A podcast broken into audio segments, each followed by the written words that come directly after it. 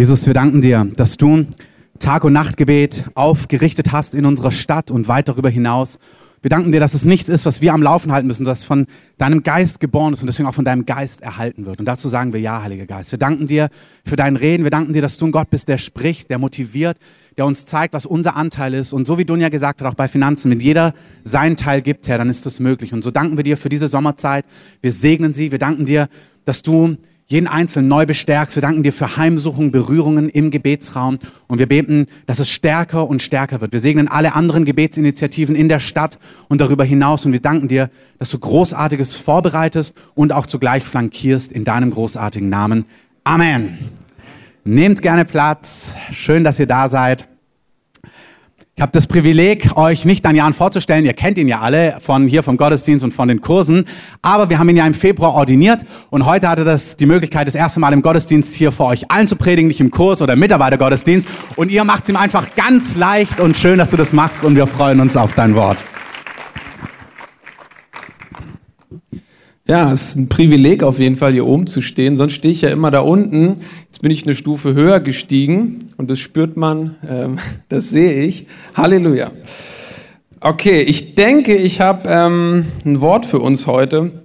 Es hat mir Gott schon vor ein paar Wochen gegeben und es hat mich so weiter bewegt und ich habe gedacht, ach, ich ähm, predige einfach darüber. Und ich möchte anfangen, indem ich euch eine Frage stelle. Wahrscheinlich kennt ihr sie schon. Und vielleicht denkt ihr innerlich, ja, mal sehen, was er darauf antwortet oder was die Predigt dazu sagt. Aber es geht einfach darum, dass wir manchmal im Leben einfach sehr herausfordernde Situationen haben, Probleme, die unlösbar scheinen.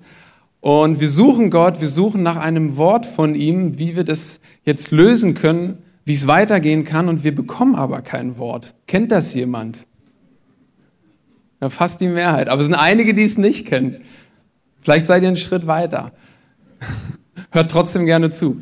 Ähm, ich kenne das total aus meinem Leben, dass man dann Gott sucht und man möchte so wie die Blaupause bekommen, dass so wie es vom Himmel fällt und man weiß alles, man weiß, was kommen wird und die Angst und die Sorge verschwindet. Und so oft passiert es aber irgendwie nicht. Und ich weiß aber, dass Gott ein guter Gott ist, dass er ein liebevoller Vater ist und dass er nicht mit unseren Herzen spielt oder ähm, uns gerne zappeln lässt, sondern er macht solche Dinge, um meistens etwas in uns hervorzubringen oder etwas in uns reifen zu lassen. Und ich möchte ein bisschen in diese Thematik reingehen und ich habe dazu ähm, eine Passage aus der Bibel mitgebracht heute Morgen. Ähm, die steht im ersten Samuel. Falls ihr Bibeln dabei habt, könnt ihr sie schon mal aufschlagen. Und es startet im ersten Samuel 14, Vers 1. Und da geht es um eine Heldentat von Jonathan, und ich möchte aber ein bisschen die Vorgeschichte dazu ähm, erzählen. Denn Israel ist in einer total schwierigen Lage. Sie befinden sich im Krieg mit den Philistern. Das war damals ein benachbartes Volk. Und die Lage ist ziemlich unfair, weil Israel hat eigentlich keine Waffen. Und es war was, das, das weiß man manchmal gar nicht oder man überliest es so. Aber sie haben tatsächlich offensichtlich mit landwirtschaftlichen Geräten gekämpft. Was auch wehtun kann, wenn du mit einem Spaten auf jemanden losgehst, das kann auch effektiv sein. Fakt ist aber, sie haben keine Schwerter und Speere gehabt, keine Rüstung. Warum? Weil sie keinen Schmied hatten. Also es steht dort, dass es keinen Schmied im Land gab. Also es gab niemanden, der Waffen herstellen konnte. Und ähm, das Schlimmste ist sogar noch, dass sie zu den Philistern gehen mussten, denn die hatten einen Schmied. Sie mussten dorthin gehen, um ihre Geräte, ihre Haken, ihre Spaten schleifen zu lassen. Und das wussten natürlich die Philister. Sie wussten, hey, die Hebräer haben keine Waffen. Ähm, die Philister aber schon. Und in dieser Situation hier sind sie im Krieg miteinander. Und die Philister haben unglaublich viele Soldaten. Also es steht hier, dass sie 30.000 Wagen haben, sie haben 6.000 Reiter und Unmengen an Soldaten, die zu Fuß sind. Wie sieht es bei Israel aus? Ich erzähle nicht die ganze Geschichte dazu, aber Fakt ist, dass sie letztendlich in dieser Situation mit 600 Mann zurückgeblieben sind. Einige sind weggelaufen vor Angst, viele haben sich versteckt und König Saul ähm, lagert bei Gibea mit 600 Mann und seinem Sohn Jonathan. Und sie sind völlig entmutigt, sie sind niedergeschlagen, sie wissen nicht, wie es weitergehen soll. Und in dieser Situation setzt sozusagen unsere Geschichte ein, denn Jonathan, sein Sohn, reagiert ganz anders auf diese schwierige Lage. Er tut etwas sehr Heldenhaftes und da stecken einige Schritte drin, in die ich heute ein bisschen reingehen möchte, weil wir vieles davon, denke ich, für unser Leben runterbrechen können und es soll uns Mut machen. Ich möchte einmal die äh, Bibelstelle vorlesen. Lest gerne mit. Also 1 Samuel 14, Vers 1.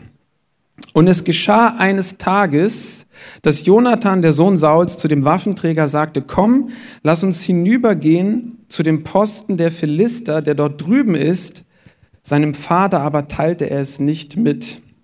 Und Saul saß am Rand von Gibea unter dem Granatapfelbaum, der in Mikron steht, und das Kriegsvolk bei ihm war etwa 600 Mann. Und Ahia, der Sohn Ahitubs, des Bruders Ikabots, des Sohnes des Pinnas, des Sohnes Elis, des Priesters des Herrn in Silo, trug das Ephod und das Volk hatte nicht erkannt, dass Jonathan weggegangen war. Es war aber zwischen den Pässen, durch die Jonathan zu dem Posten der Philister hinüber zu gehen suchte, eine Felszacke auf der einen Seite und eine Felszacke auf der anderen Seite. Der Name der einen war Bozets und der Name der anderen Senne. Die eine Zacke bildet eine Säule im Norden gegenüber Michmas und die andere im Süden gegenüber Geba. So, jetzt kommt's. Und Jonathan sprach zu dem Waffenträger, der seine Waffen trug, komm, lass uns hinübergehen zu dem Posten dieser Unbeschnittenen. Vielleicht wird der Herr etwas für uns tun, denn für den Herrn gibt es kein Hindernis, durch viele oder durch wenige zu helfen. Und sein Waffenträger antwortete ihm, tu alles, was du vorhast, Geh nur hin, siehe, ich bin mit dir in allem, was du vorhast. Und Jonathan sagte, siehe, wir wollen zu den Männern hinübergehen und uns ihnen zeigen. Wenn sie dann zu uns sagen, halt, bis wir zu euch gelangt sind, so wollen wir, so wollen wir stehen bleiben, wo wir sind und nicht zu ihnen hinaufgehen. Wenn sie aber sprechen, kommt zu uns herauf, so wollen wir hinaufsteigen, denn der Herr hat sie in unsere Hand gegeben. Das soll uns zum Zeichen sein. Und beide zeigten sich dem Posten der Philister. Da sprachen die Philister, sieh an, Hebräer kommen aus den Löchern hervor, in denen sie sich versteckt haben. Und die Männer der Wache riefen Jonathan und seinem Waffengefährten zu und sagten, kommt zu uns herauf, so wollen wir es euch schon lehren. Da sagte Jonathan zu seinem Waffenträger, steig hinauf, mir nach, denn der Herr hat sie in, Israels Hand gegeben. Und Jonathan stieg auf Händen und Füßen hinauf und sein Waffenträger ihm nach und sie fielen vor Jonathan zu Boden und sein Waffenträger hinter ihnen tötete sie. Erstmal bis hierhin. Die nächsten Verse lese ich später vor. Wow, das ist krass. Auf Händen und Füßen steigt Jonathan äh, diesen Berg hoch. Die Männer fallen zu Boden, sein Waffenträger hinter ihnen tötet sie. Es geschieht ein Riesenwunder. Also der Herr greift ein und löst diese Situation auf sehr wundersame Art und Weise. Und so schön das ist, gibt es doch einige Dinge, die wir im Vorlauf für uns runterbrechen können, für unseren Alltag. Und da möchte ich hineingehen. Das heißt, das Erste, was wir hier sehen, ist, und man überliest es fast, aber Jonathan steht auf. Die Männer lagern dort unter dem Granatapfelbaum, sind völlig entmutigt, sind passiv, sind verängstigt. Viele haben sich versteckt, einige sind weggelaufen. Saul weiß nicht, wie es weitergeht. Aber es gibt einen Mann, der aufsteht und eine Idee hat, und das ist Jonathan. Und das ist so der erste Punkt, den ich bringen möchte heute Morgen, dass vielleicht für dich und für mich ist das Entscheidendste ist, dass wir aufstehen in solchen Situationen. Und ich habe das in meinem Leben gerade so im letzten Jahr noch mal ganz neu erlebt, dass Gott so diesen Schwerpunkt gesetzt hat, dass er gesagt hat, Daniel, lerne aufzustehen in solchen Situationen, weil ich bin es eher gewöhnt, wenn etwas so problematisch ist, wenn etwas auswegslos erscheint, dass ich in Passivität verfalle, dass ich ohnmächtig werde und dass ich dann eher anfange, zu murren, ähm, Gott ein bisschen auch anzuklagen ähm, und dass ich auf das gucke, was nicht funktioniert, was nicht klappt und darin dann verharre. Und es mir unglaublich schwer fällt, aufzustehen und Gott zu loben. Wer kennt das von euch? Kennt ihr das auch, dass dann eure stillen Zeiten mit Gott auch nur so aussehen? Klagen, ähm, sauer sein auf Gott, sein ganzes Unverständnis zum Ausdruck bringen. Und so sah das meistens auch bei mir aus. Und ich habe dann Zeiten mit Gott gehabt und anderthalb Stunden Spaziergang, habe mein Herz vor Gott bewegt und ich bin genauso leer rausgegangen, wie ich wieder reingegangen bin. Kennt das auch jemand? Okay, super, dann sind wir auf einer Wellenlänge. So war es bei mir und dann habe ich irgendwann gemerkt, irgendwie funktioniert es nicht. Und wenn ich in die Psalmen gucke, dann sehe ich auch, dass David sein Leid klagt, das tut er, also er ist wirklich ehrlich mit Gott, aber er endet immer mit Anbetung. Also er endet immer damit, dass er Gott lobt, dass er Gottes Taten hochhebt, dass er zum Ausdruck bringt, okay Gott, es ist unglaublich schwierig, was gerade hier passiert, aber ich weiß, du bist treu und du wirst mich retten und du wirst mich aus dieser Situation rausholen. Und da habe ich gemerkt, ja, irgendwie will ich das auch machen, aber es fällt mir nicht leicht. Und Gott hat mich auf einen Weg geführt, wo er mir gezeigt hat, geh nicht diesen falschen Pfad runter. Und es geht ja schon morgens los. Ihr kennt es, man wacht auf und man steht schon wie vor dieser Gabelung. Ich kann jetzt den Weg der Ermutigung langgehen oder ich kann den Weg der Entmutigung langgehen. Und ich musste lernen zu sagen, okay, es fühlt sich gar nicht so an. Wenn ich in meine Seele gucke, spüre ich nur Enge, nur Herausforderungen. Aber eigentlich weiß ich, dass Gott gut ist und dass er mein Vater ist und dass er ähm, allmächtig ist dass er liebevoll ist. Deswegen, er hat eigentlich eine Lösung parat. Ich spüre das gerade nicht, aber ich möchte darauf schauen. Und ich habe das gelernt zu machen. Und ich merke mittlerweile, dass das immer schneller geht, dass ich teilweise in 10, 15 Minuten es schaffe, mich auszurichten, dass Frieden kommt. Und das habe ich früher nie erlebt. Ich musste erst mal eine Stunde, anderthalb erzählen, was alles nicht gut läuft. Und da hat, Gott sei es gedankt, Gott mir geholfen, einen anderen Weg lang zu gehen. Und das ist dieses Aufstehen. Inmitten einer Situation, wo vom Natürlichen klar, es ist schwierig und das weiß Gott. Und doch lehrt er uns zu sagen, komm, steh auf, ich habe schon eine Lösung, die siehst du noch nicht, aber du kannst aufstehen, du kannst losgehen und du kannst mich anbeten und preisen. Und das ist das hier, was Jonathan macht und das begeistert mich. Er verharrt nicht in Passivität, er guckt nicht auf die schwierigen Umstände, sondern er steht auf und hat eine Idee. Und was ich auch cool finde, ist, das überliest man auch fast, dass hier steht, und er teilte es seinem Vater nicht mit. Ich glaube nicht, dass er einfach unehrlich sein wollte, sondern ich glaube, dass er gemerkt hat innerlich, wenn ich das, was ich jetzt machen will, mit den Leuten teile, vor allem mit meinem Vater, dann wird nur Unverständnis kommen. Sie werden versuchen, es mir auszureden. Aber ich spüre etwas, ich spüre einen Schritt. Ich weiß nicht, ob das klappen wird, aber ich mache das.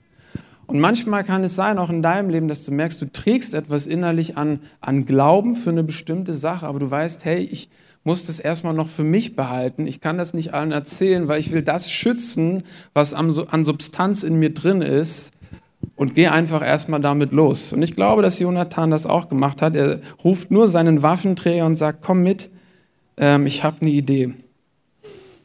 Und es geht weiter. Also Jonathan steht auf, und er spricht zu seinem Waffenträger und sagt, und Jonathan sprach, komm, lass uns hinübergehen zu dem Posten dieser Unbeschnittenen. Vielleicht wird der Herr etwas für uns tun, denn für den Herrn gibt es kein Hindernis, durch viele oder durch wenige zu helfen. Und das finde ich irgendwie gut, weil Jonathan ist sich noch gar nicht sicher, ob das klappt. Denn er sagt, vielleicht wird uns Gott helfen, aber es scheint etwas in ihm zu geben an, an Wahrheit, und es hilft ihm vorwärts zu gehen. Und was ich glaube, was er in seinem Herzen schon verstanden hat, ist, dass Gott zum einen übergeordnet möchte, dass es Israel gut geht, dass Israel siegreich ist, dass sie ähm, in ihrem Land in Frieden leben, in sicheren Grenzen und dass sie das erwählte Volk Gottes sind und dass Gott bei ihnen ist, dass Gott ihnen wirklich Sieg schenken möchte. Ich glaube, dass er das weiß. Also Gott ist gut und Gott möchte, dass es uns gut geht. Ich glaube, was er auch weiß, ist, dass Gott ein Helfer ist. Das sagt er ja. Gott ist nichts unmöglich, durch viele oder wenige zu helfen. Also Gott ist auch ein Helfer. Und was er auch weiß, ist, dass Gott nichts unmöglich ist. Dass Gott alles kann. Und es kann sein, dass du dich in einer Situation befindest, wo du wirklich nicht mehr als diese drei Wahrheiten hast. Er ist ein Helfer, Insgesamt will er, dass es mir gut geht, dass mein Leben gelingt und ihm ist nichts unmöglich. Und mehr hast du vielleicht gar nicht. Und was Gott, glaube ich, heute Morgen sagen will, ist, lass dir daran Genüge sein. Wenn du nichts von mir hörst, wenn ich dir nichts Konkretes gebe, sind das Wahrheiten, an denen du dich festhalten kannst und aus denen du Kraft und Mut ziehen kannst. Und ich glaube, dass Jonathan das Gleiche irgendwie innerlich wusste, sonst hätte er, glaube ich, diesen Schritt nicht gemacht. Sonst wäre er wie alle anderen irgendwie sitzen geblieben. Aber es geht weiter. Und Jonathan sagte, siehe, wir wollen zu den Männern hinübergehen und uns ihnen zeigen. Wenn sie dann zu uns sagen, halt, bis wir zu euch gelangt sind, so wollen wir stehen bleiben, wo wir sind und nicht zu ihnen hinaufgehen.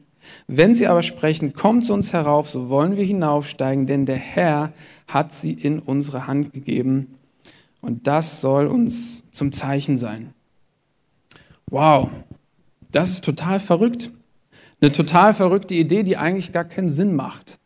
Das ist das Schlimmste, was du machen kannst in der Situation, dass du sagst, hallo, hier, und wir sind nur zu zweit. Kommt, kämpft mit uns.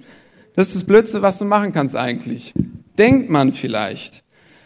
Aber Jonathan ist ja nicht doof, sondern er weiß genau, was er tut. Denn irgendwie scheint er ein Zeugnis innerlich zu haben, dass wenn er sich zeigt, wenn er sich der Herausforderung zeigt, wenn er sich ihr entgegenstellt, dass irgendwie Gott reagieren wird dass Gott sprechen wird und dass Gott was machen wird. Irgendwie hat er verstanden innerlich, wenn ich herausfinden will, ob diese Situation jetzt klappt und funktioniert, muss ich der Situation entgegengehen. Ich kann nicht hierbleiben, ich kann mich nicht verstecken, ich kann nicht zurückgehen, ich kann nicht noch warten, sondern ich schmeiß mich voll rein und gucke, was Gott macht. Und das liebt Gott total. Ich glaube, dass das total Gottes Herz berührt. Warum? Weil wir damit uns total entblößen mit unserer Schwäche und auch mit, mit dem, wo wir merken, da haben wir gar keinen Vorteil. Und das liebt Gott, weil er kann sich dann als mächtig erweisen. Wir können uns hinterher nicht auf die Schulter klopfen, sondern es wird deutlich werden, dass Gott das Entscheidende getan hat und nicht ich. Es war nicht meine Strategie, es war nicht mein Gutdünken, es war nicht, dass ich irgendwelche Tricks angewandt habe, sondern es war Gott, der sich als mächtig erwiesen hat. Und ich glaube irgendwie, dass Jonathan das wusste. Wenn ich mich dem stelle, meine Schwäche zeige, dann tritt Gott auf den Plan. Dann öffne ich den Raum dafür, dass Gott mächtig wirken kann und eingreifen kann. Und ich werde sehen, ob sich eine Tür öffnet oder auch nicht. Das sagt er hier. Und er geht sogar noch einen Schritt weiter. Da könnte man fast sagen, das ist ja blasphemisch. Er legt Gott die Antwortmöglichkeiten vor. Also entweder werden die Leute sagen, kommt zu uns rauf und wir zeigen es euch, oder sie werden sagen, wir kommen zu euch runter. Das eine wird bedeuten, Gott gibt es in unsere Hand, das andere wird bedeuten, dass er es nicht tut, dann müssen wir uns was überlegen. Aber das finde ich krass, dass Jonathan das macht. Aber genau sowas liebt Gott. Wenn wir ins Neue Testament schauen, dann sehen wir auch bei Jesus, dass Jesus nie ein Problem damit hatte, wenn Menschen zu viel Glauben hatten oder auch zu tollkühn waren. Jesus hatte immer eher ein Problem damit, wenn jemand zu wenig Glauben hatte oder wenn er gesetzlich und religiös ist. Die Jünger hatten an vielen Stellen eine Menge an Glauben und eine Menge auch an verrückter Ideen. Dass man zum Beispiel Feuer auf eine Stadt regnen lassen kann, die nicht aufs Evangelium entsprechend reagiert hat, das sind verrückte Ideen.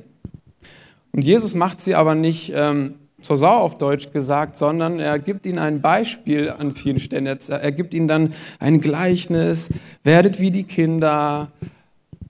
Das heißt, ich merke so, dass Gott mit viel Glauben kein Problem hat. Und Jonathan hat irgendwie eine Menge, eine große Portion an Glauben und legt sogar Gott die Antwortmöglichkeiten vor. Aber das liebt Gott, wenn wir solch einen Schritt tun und es ist beides. Es ist nicht einfach, dass wir mutig und stark sind. Ich glaube, dass Jonathan hier selber noch Bange hatte. Aber er ist aufgestanden. Ich glaube nicht, dass er die endgültige Sicherheit hatte, weil hier wusste er ja immer noch nicht, ob das klappen wird, das Ganze. Das heißt, er entblößt seine Schwäche, er ist unterlegen, er zeigt es, aber weil er weiß, wenn ich das tue, dann rolle ich Gott den roten Teppich aus, dass er mächtig wirken kann in dieser Situation.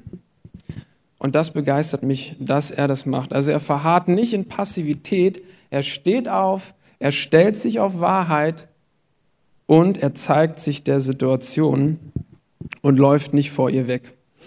Und in diesem Zusammenhang hat vor, vor einigen Wochen Gott auch nochmal zu mir gesprochen und hat mir ähm, etwas erklärt, was total mein Herz berührt hat und was auch Glauben in uns hervorrufen soll.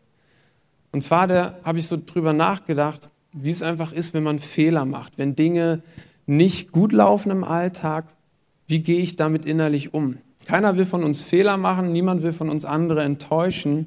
Und Gott hatte so gesprochen, dass er gesagt hat, hey, wenn ich wirklich Gott bin, wenn ich allmächtig bin und wenn ich wirklich alles weiß, dann kannst du davon ausgehen, dass ich all deine Fehler und aber auch all deine herausfordernden Situationen schon lange kenne.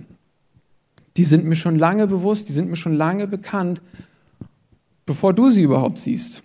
Ich weiß schon lange, was in deinem Leben passieren wird und ich bin fähig, Dinge rechtzeitig vorzubereiten, damit zur rechten Zeit Hilfe da ist, eine Lösung da ist und die Situation gut ausgeht. Gott ist dazu fähig und es ist uns oft gar nicht bewusst. Wir stecken mitten in unserer Sorge, mitten in unserer Angst und denken, wie soll das klappen und ist Gott überhaupt da? Und eigentlich würde es uns helfen, wenn wir wissen, natürlich ist Gott da. Schon bevor ich geboren wurde, wusste er, was alles auf mich zukommt in meinem Leben. Und er trägt Sorge dafür. Er bereitet Dinge rechtzeitig vor. Und die kommen dann manchmal, schnipp sind die da. Und wir denken so, oh, die sind gerade vom Himmel gefallen, die Lösungen. Die hat Gott jetzt gerade ähm, geschaffen. Aber ich glaube, Gott bereitet oft schon lange Dinge vor, während wir noch in unseren Sorgen stecken, tut er schon Dinge im Hintergrund in Position bringen und dann pfupp, sind sie da. Und wir staunen und wir freuen uns. Aber das Entscheidende ist, dass wir Gottes Herz in den Dingen erkennen. Dass wir erkennen, hey, du bist wirklich ein guter Vater. Du bist da, du kennst mich, du kennst meine Situation, meine Herausforderung und du bringst Dinge in Position und das darf mir Ruhe geben.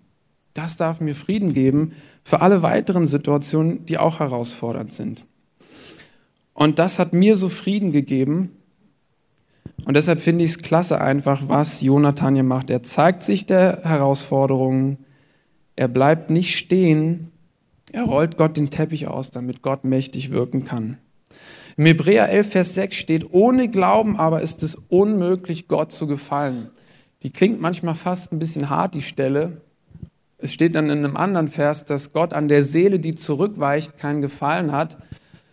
Da steckt ganz viel Liebe drin. Das klingt manchmal ein bisschen, bisschen hart, aber das, was Gott sagen will, ist, hey, ich habe wirklich Gefallen daran, wenn du mir vertraust. Ich habe doch alles schon vorbereitet. Mich überrascht nichts. Es gibt keine Situation, die mich ohnmächtig macht. Ich habe alles vorbereitet. Vertrau mir. Vertrau mir und ich erweise mich als mächtig. Ich möchte einfach mal ein, zwei Beispiele aus meinem Leben nehmen. Die sind jetzt nicht groß dramatisch, aber dort ist es ein bisschen ähnlich abgelaufen. Es war vor zwei Jahren so, dass ähm, wir Urlaub machen wollten und wir hatten absolut kein Geld dafür. Es war kein Geld da, aber ich habe es natürlich innerlich gespürt, oh, das Arbeitsjahr ist zu Ende, möchte in Urlaub fahren, einfach eine Pause innerlich haben, aber es ist einfach kein Geld da. Und ich habe das so innerlich bewegt und ich habe dann aber angefangen zu spüren, dass Gott mir so sagt, Daniel, das hat total in meinem Herzen Platz, dass ihr Urlaub macht. Ähm, das ist nicht irgendein extra Ding, ähm, was irgendwie nur für bestimmte Leute ist oder die, die es verdient haben oder so. Und er hat mir auch gesagt, ich will nicht, dass du irgendwie extra arbeitest oder irgendwie das Geld reinbekommst durch deine Arbeit, sondern vertrau mir, das hat in meinem Herzen Platz, ich möchte, dass ihr Urlaub macht. Und das war so eine übergeordnete Wahrheit, die ich gehört habe, ähnlich wie hier, was wir gerade gehört haben, dass ich gehört habe, Gott, du bist ein Helfer, du möchtest, dass wir eine Ruhephase haben, dass wir Urlaub machen können. Ich habe keine Ahnung, wo das Geld herkommen soll, aber das konnte ich irgendwie greifen, dass das Gottes Herzschlag ist für mich. Und ich habe dann geguckt, ich habe dann angefangen zu gucken, es war auch schon ziemlich spät, es war schon Juli, glaube ich, und es war klar, eigentlich ist alles ausgebucht. Wir haben geguckt, ich habe dann geguckt, äh, was gibt vielleicht an der Ostsee oder so, und es gab einfach nichts. Und dann ist doch da so ein Bungalow frei geworden. Ganz kurzfristig da sind Leute einfach abgesprungen, und genau der Zeitraum ist frei geworden, der gut für uns gewesen wäre. Aber es war noch kein Geld da. Und da habe ich gemerkt, ja, okay, also der Zeitraum stimmt, was mache ich jetzt? Und dann ich, bin ich nochmal in mich gegangen, habe gemerkt, doch, Gott, du willst, dass wir Urlaub haben. Ich spüre das immer noch, da ist so ein Frieden drauf. ich buche jetzt einfach. ich habe dann gebucht. Ja, ich bin Schritt gegangen, der Herausforderung entgegen, ja, und habe gebucht und habe gedacht, okay, was soll Schlimmes passieren? Schlimmstenfalls muss ich Stornogebühren zahlen. Die fallen hoffentlich nicht so groß aus. Ich habe das gemacht und dann ist wirklich kurze Zeit später, ein, zwei Wochen später, ist das ganze Geld reingekommen aus verschiedenen Quellen und wir konnten alles bezahlen und es hat alles ganz genau gepasst. Ja. Wenn ich sowas sage, dann spricht Gott natürlich zu euren Herzen. Ich weiß nicht, in welcher Situation du dich befindest, aber die Urlaubszeit ist nah dran. Ähm, kleiner Hinweis. Gott möchte sowas multiplizieren. Halleluja. Ich habe noch ein kleines Beispiel. Wie gesagt, das sind kleine Beispiele. Ich, das ist nicht groß dramatisch und doch nehmt es für euch mit, für euren Alltag. Ich hatte eine andere Situation, wo ich für den Grundlagenkurs ähm, eine Lehreinheit vorbereiten musste. Und irgendwie hatte ich einen Knoten innerlich und war blockiert und ich habe nichts auf Papier bekommen. Es war Dienstag und es war klar, Dienstagabend ist der Kurs. Ich habe nur drei Stunden Zeit, das Ganze, also zu empfangen, was ich machen soll, ähm, was ich lehre, wie ich es mache und das runterzuschreiben. Und ich bekam einfach nichts. Es, es, kam nichts. Ich hatte einen Knoten, war blockiert. Eine Stunde war schon vergangen. Ich wusste, ich habe wirklich nur noch zwei. Und ich will nicht heute Abend dastehen und nichts haben. Das geht nicht. Und ähm, ich habe dann innerlich mich daran erinnert, dass, ähm, dass es auch da eine kindliche Herangehensweise gibt an solche Probleme, ähm, die man machen kann. Und zwar habe ich mich daran erinnert, okay, ich habe schon einige Zeugnisse gehört, dass Leute einfach dann ins Gebet gegangen sind und, und ähm, in Zungen gebetet haben und dann ähm, ein Knoten geplatzt ist und dann Dinge gekommen sind. Und doch war mir aber innerlich klar, ich habe doch nicht die Zeit. Ich kann jetzt nicht eine halbe Stunde in Zungen beten. Ich habe nur noch zwei Stunden. Ähm, ach, ich, ich grübel einfach weiter. Gleich kommt was. Und jetzt kam aber nichts. Dann habe ich gemerkt, okay, jetzt ist egal. Ich gehe jetzt einen Glaubensschritt. Ich mache das. Habe das gemacht, eine halbe Stunde einfach in Zungen gebetet, bin im Kreis gelaufen, unten bei uns im Haus, habe nichts gespürt, es ist nichts passiert erstmal, aber dann nach einer halben Stunde, ich kann es noch nicht beschreiben, da kam wie ein Frieden, wurde in mich hineingegossen, wie mit einer Gießkanne. Und es strömte durch mich durch und ich hatte, ich war voller Freude, ich musste total lachen, ich musste weinen, der Knoten ist geplatzt und ähm, ich habe auf einmal wie ein Download bekommen, was ich schreiben soll, wie ich es schreiben soll, wie ich es strukturieren soll. Und ich habe das Ding runtergeschrieben, habe nur eine Stunde gebraucht, glaube ich. Also ich bin früher fertig geworden als das, was ich mir an Zeit festgelegt habe. Und ähm, das war total glorreich. Auch ist witzig, so ist der Mensch eben. Ich habe es die nächsten Male nicht immer so angewandt, keine Ahnung warum, obwohl das so glorreich war, bin ich immer wieder in diese Falle reingetappt und ich arbeite immer noch daran, ähm, wirklich den Herrn zu suchen ähm, und zu vertrauen, dass er mir übernatürlich Dinge gibt und ich muss sie nicht herbeigrübeln oder irgendwie krampfhaft durchdenken. Und das war total hilfreich für mich, weil ich gemerkt habe, hey, das war für mich aufs, aufs Wasser gehen. Kennt ihr so Situationen, wo ihr merkt, nee, es ist keine Zeit da, ich kann jetzt nicht den Herrn suchen, aber das ist, das ist ja schon ein verrückter Gedanke. Ich kann doch jetzt nicht den Herrn suchen, um äh, eine geistliche Kurseinheit zu schreiben. Ähm, nee, natürlich, das ist das Beste, was du machen kannst. Und ich muss weiter darin wachsen, aber das war total hilfreich, diese Erfahrung. Okay, Gott, ich will dir vertrauen. Ich gehe der Herausforderung entgegen. Ähm, ich weiß nicht, ob das klappt. Ich mache es jetzt einfach mal. Und es hat funktioniert. Also das sind zwei Beispiele aus meinem Leben. Ich weiß nicht, wo du gerade stehst. Ob du finanziell herausgefordert bist, ähm, ob du merkst, ein, ein, weiß nicht, ein Job ist verloren gegangen, du brauchst einen neuen Job, damit Geld reinkommt, um dieses zu bezahlen. Oder es gibt ja so unterschiedliche Herausforderungen. Aber ich möchte dich heute Morgen ermutigen, wirklich aufzustehen. Und es ist nicht, dass wir einfach Zähne zusammenbeißen oder einfach die Herausforderung wegschieben, als wäre sie nicht da, sondern es ist ein Aufstehen aus Glauben aus diesem Vertrauen heraus, Gott, du bist ein guter Vater, du bist ein Helfer, du, dir ist nichts unmöglich und du willst, dass mein Leben gelingt. Du kennst mein Leben schon lange, bevor es mich überhaupt gab. Also du hast eine Lösung. Und weil ich das weiß, dass du eine Lösung hast, kann ich diesen Schritt gehen. Ich kann dich loben, ich kann dich erheben, ich kann an all das zurückdenken, was du schon getan hast in meinem Leben und schaue nach vorne. Also es ist ein Schritt aus Vertrauen heraus, nicht weil ihr irgendwas wegschiebt, sondern weil ihr Gott den Raum öffnet, dass er sich als mächtig erweisen kann. Und es kann bedeuten, dass du dich deiner Herausforderung stellst, dass du deine Schwäche zeigst und nicht davor wegläufst, nicht in Passivität verharrst oder noch auf das große Wort des Herrn wartest. Wir sehen hier bei Jonathan nicht, dass er da irgendwo saß und noch einen prophetischen Traum bekommen hat oder eine offene Vision auf einmal, dass der Herr den Himmel öffnete und ein Engel kam und ihm all das gezeigt hat, was passieren wird. Das sehen wir nicht, sondern Jonathan weiß drei Sachen. Gott ist ein Helfer, Gott will, dass es mir gut geht. Ihm ist nichts unmöglich. Ich probiere das jetzt einfach mal. Ich teste es einfach aus und vertraue, dass Gott eingreifen wird. Und das wünsche ich euch, denn Gott möchte mächtig auftrumpfen und das sehen wir auch in der Geschichte. Ich möchte mal weiterlesen, wo ich vorhin aufgehört habe. Ich starte nochmal in 1 Samuel 13, Vers ähm, 14. Nun aber wird im, sorry, jetzt bin ich verrutscht. 1 Samuel 14, Vers 12. Und die Männer der Wache riefen Jonathan und seinem Waffenträger zu und sagten, kommt zu uns herauf, so wollen wir es euch schon lehren. Da sagte Jonathan zu seinem Waffenträger, steig hinauf mir nach, denn der Herr hat sie in unsere Hand gegeben.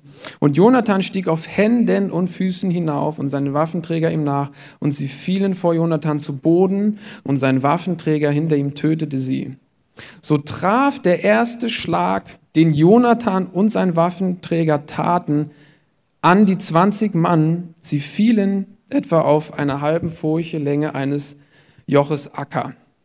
Und es entstand ein Schrecken im Lager, auf dem Feld und unter dem ganzen Kriegsvolk. Auch der Posten und die Schar, die das Land verwüsten sollte, erschraken und die Erde erbebte und so entstand ein Schrecken Gottes. Wenn wir weiterlesen, sehen wir, dass die Philister geschlagen werden. Also Israel setzt ihnen nach und der Herr rettet sie aus dieser Situation. Und ich finde es so sympathisch hier, dass ähm, Gott ein Wunder tut, die 20 Männer werden besiegt, ein Schrecken breitet sich aus im Lager der Philister. Und was ich so sympathisch finde, ist, dass einfach mal noch die Erde bebte. Macht gar keinen Sinn. Aber Gott lässt einfach die Erde noch beben, um wirklich zu unterstreichen, hey, sowas liebe ich. Diese Glaubensschritte, dieses Vertrauen liebe ich und ich untermauere das noch mit dem Erdbeben, was gar nicht notwendig wäre. Aber ich glaube, dass Gott im Himmel sitzt und wie so ein Board hat mit Knöpfen dran. Der eine ist für Blitz, der ist für Donner, der ist für Feuer vom Himmel und der ist für Erdbeben. Und das ist einfach lieb, das Ganze noch zu untermalen und noch mehr Schrecken zu verbreiten. Also wir sehen an dem Ganzen, Gott steht wirklich bereit mit einem Arsenal an Lösungen, an, an geistlichen Waffen und er wartet nur darauf, dass ein Mann oder eine Frau aufsteht aus dieser Passivität und sagt, ich habe keine Ahnung, wie das wird, aber ich kenne Gott, ich weiß, dass er gut ist und ich probiere das einfach mal. Und Gott bricht herein mit allem, womit er eh schon aufgewartet hat, um sich als mächtig zu erweisen. Und das begeistert mich. Also Gott löst die Situation, die, der Feind kann geschlagen werden und ist total verwirrt. Und das möchte ich uns so mitgeben einfach. Egal wie groß die Situation in deinem Alltag ist, egal wie schwierig, ob groß, ob klein, aber Gott ruft uns so heraus aus Angst, aus Sorge. Und das löst sich nicht unbedingt gleich. Ich glaube auch nicht, dass Jonathan völlig angstfrei war, aber er hat genug von Gott verstanden und erkannt und erlebt, dass er wusste, das kann funktionieren. Gott ist auf jeden Fall da. Und das wünsche ich euch, dass ihr an diesen übergeordneten Wahrheiten festhaltet, weil ich glaube, dass Gott uns da wirklich zur Reife bringen möchte, dass wir nicht unsere ganze Sicherheit aus der perfekten Lösung ziehen, die wir schon von Anfang an haben, sondern dass wir lernen, mit ihm zu gehen, ohne dass wir alles wissen. Meine Frau und ich, wir haben mal ein Wort bekommen vor vielen Jahren, da hat uns eine prophetische Frau gesagt, dass Gott es bei uns so machen wird, dass er Türen öffnen wird und Türen schließen wird. Wir sollen einfach nur vorwärts gehen, nicht stehen bleiben, sondern vorwärts gehen. Und Gott wird Türen öffnen und schließen und wir werden es an vielen Stellen nicht mal merken. Weil er so ein guter Vater ist, macht er das. Die Tür hält er auf, die macht er schnell zu, da lang, hier lang, dort lang, Tür auf, Tür zu. So macht er das und wir merken das nicht mehr. Wir gehen geradeaus und denken, hey, das funktioniert ja super alles. Und das möchte Gott, diesen kindlichen Glauben, diese kindliche Sicherheit in ihm. Vielleicht kann die Band schon mal nach vorne kommen. Lass uns das einfach nochmal Gott zusammenbringen. Gerade da, wo du in der Situation bist und merkst, ja genau, das fehlt mir. Vielleicht merkst du gerade, dass du an einem Punkt bist, wo du nicht aufstehen kannst. Du merkst, du bist da so gefangen in dieser Angst, ähm, in diesem Ganzen, was sich kompliziert anfühlt und auswegslos ist. Vielleicht ist dein Schritt aufzustehen. Vielleicht bist du aber auch eine Person, du, du bist aufgestanden, du bist losgegangen und merkst dann doch, wow, ich will doch aber die Situation irgendwie lösen. Und du schaust so auf deine Kraft und auf deine Stärke und es fällt dir schwer, deine Schwäche zu offenbaren. Es fällt dir schwer, deine Schwäche zu zeigen, zu sagen, Gott, hier, das habe ich, mach du. Erweise du dich als mächtig. Das ist ähnlich wie bei Jonathan. Jonathan hätte vielleicht auch bei Nacht kommen können, bei Nacht da hochklettern, sie überfallen, es irgendwie auf diese Art zu versuchen. Aber das macht er nicht. Das macht er von vornherein nicht. Er zeigt, wer ist mit seinem Waffenträger hier. Das sind wir. Okay, Gott, mach jetzt was. Das ist mein Schritt. Ich habe meinen Teil getan.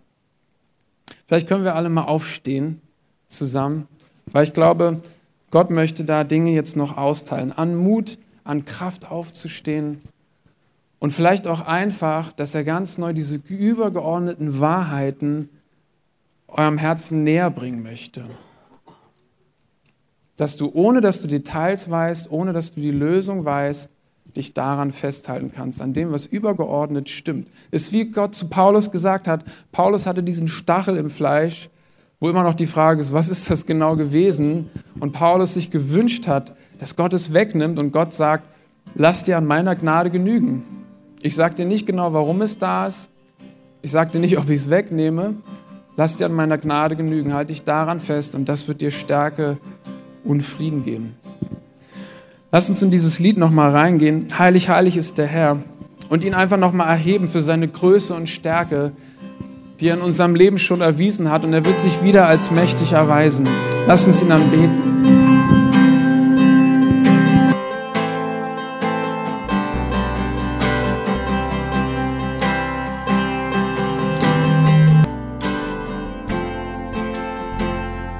Und ja, Lass uns dann mal einen Applaus geben für dieses Wort. Vielen, vielen Dank.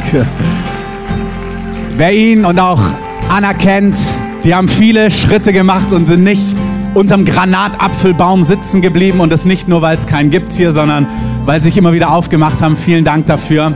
Wir beenden den Gottesdienst an der Stelle. Ihr könnt gerne nach vorne kommen zum Gebet, wenn ihr darauf einen Segen braucht, wenn ihr merkt, hey, ich brauche das, ich ich brauche Ermutigung, ich brauche ein prophetisches Wort, ich brauche Weisung, ich brauche Heilung. Auch die Worte, die weitergegeben worden sind, kommt gerne nach vorne. Wir wollen gerne für euch beten, euch gerne segnen. Ihr dürft gerne hier im Raum verweilen, bleiben. Wir werden Musik einspielen, werden in dieser Atmosphäre von Anbetung bleiben. Oder ihr könnt, könnt gerne nach draußen gehen, wie immer. Da gibt es Kaffee, Tee, die Info-Ecke, wenn ihr Fragen zum Tag- und Nachtgebet habt. Zum aller, als allerletzter Punkt möchte ich euch bitten, noch einmal kurz mit innezuhalten.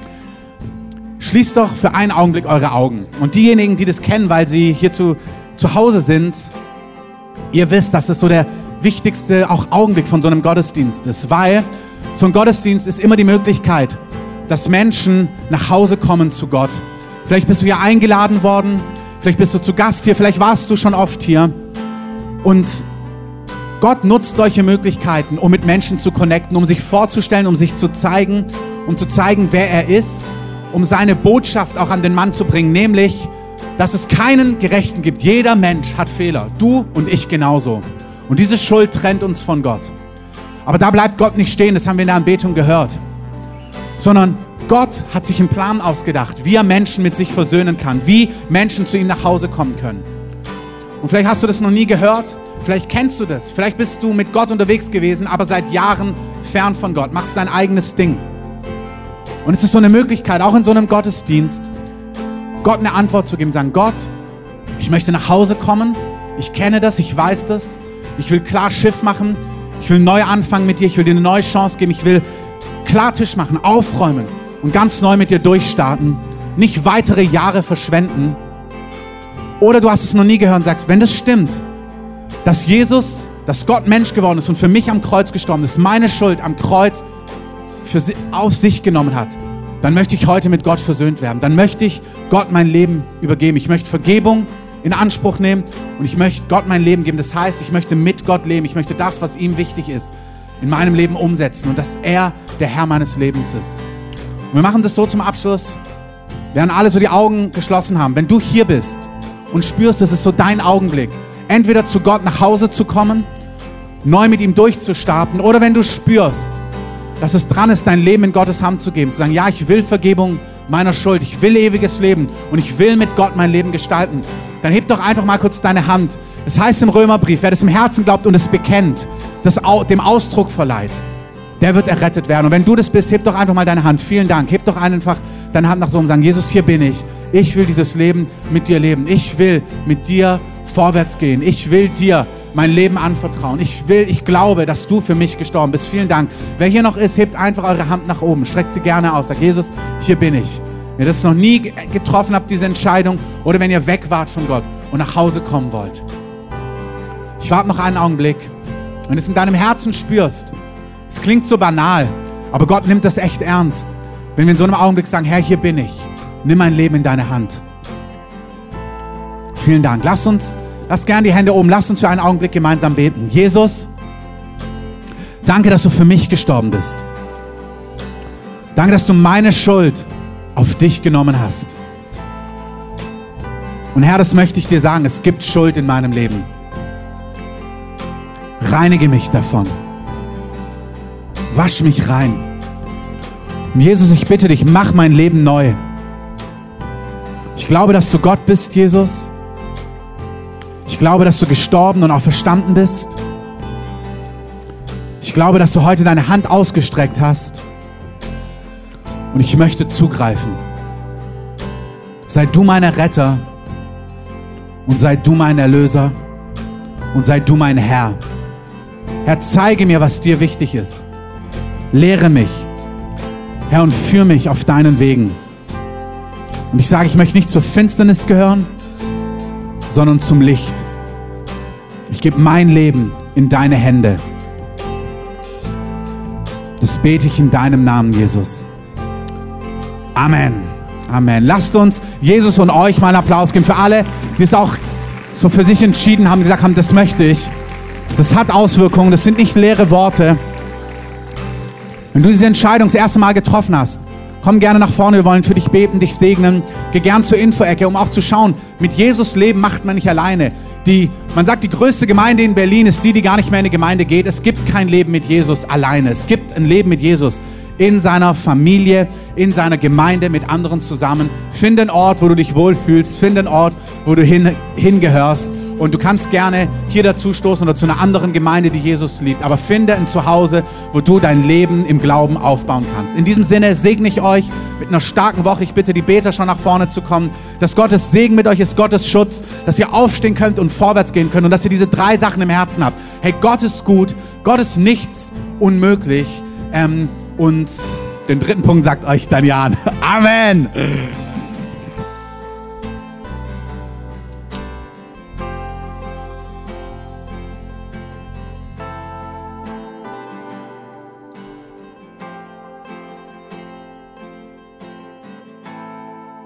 Milan. Ah, danke. Dunja Bete hat mich noch gebeten, euch daran zu erinnern. Nächste Woche ist der Gottesdienst, obwohl wir nachmittags einen Taufgottesdienst haben, dennoch um 10.30 Uhr auch hier. Also wir haben ganz normal morgens Gottesdienst und wer dann möchte, kann gerne mit zur Taufe kommen.